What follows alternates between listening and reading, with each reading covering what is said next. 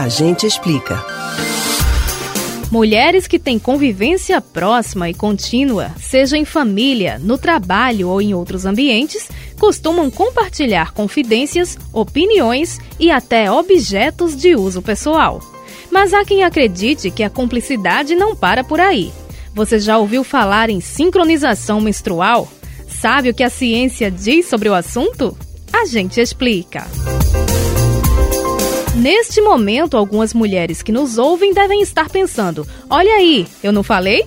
A observação de que os ciclos menstruais entram em sincronia depois de algum tempo de convivência entre amigas e colegas é bem comum em grupos femininos.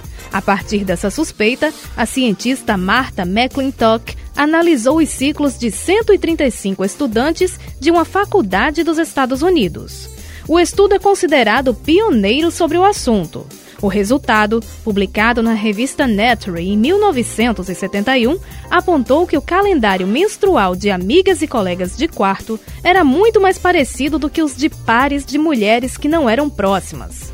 Embora não tenha conseguido comprovar a razão, a hipótese apresentada pela pesquisadora foi de que a sincronização ocorre a partir da troca de feromônios, ou seja, substâncias que o organismo exala, reconhecidas apenas por outros indivíduos da mesma espécie. Na teoria de Martha McClintock, menstruar ao mesmo tempo seria uma estratégia evolutiva feminina para evitar que os homens pudessem contar com um harém ao seu dispor já que eles não poderiam acasalar com todas em um mesmo período e teriam que escolher. Aí você deve estar pensando: ah, agora tudo faz sentido. Até faz, mas boa parte da comunidade científica não está convencida da hipótese e defende que a sincronia menstrual não passa de mera coincidência.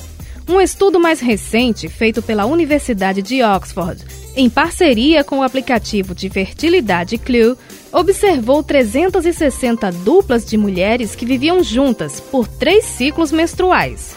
Foram 1.500 respostas. A conclusão foi de que no terceiro mês, mais de 75% dos pares estavam menstruando em datas mais diferentes entre si do que no primeiro mês, ou seja, os calendários estariam se afastando em vez de aproximando. Para alguns cientistas, é uma questão meramente matemática.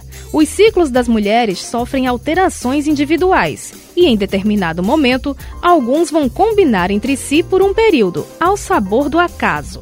Para quem não se convenceu com a ideia da coincidência, resta esperar que estudos mais conclusivos e ricos em comprovação sejam feitos. Você pode ouvir novamente o conteúdo desse ou outros A Gente Explica no site da Rádio Jornal ou nos principais aplicativos de podcast: Spotify, Deezer, Google e Apple Podcasts. Betânia Ribeiro para o Rádio Livre.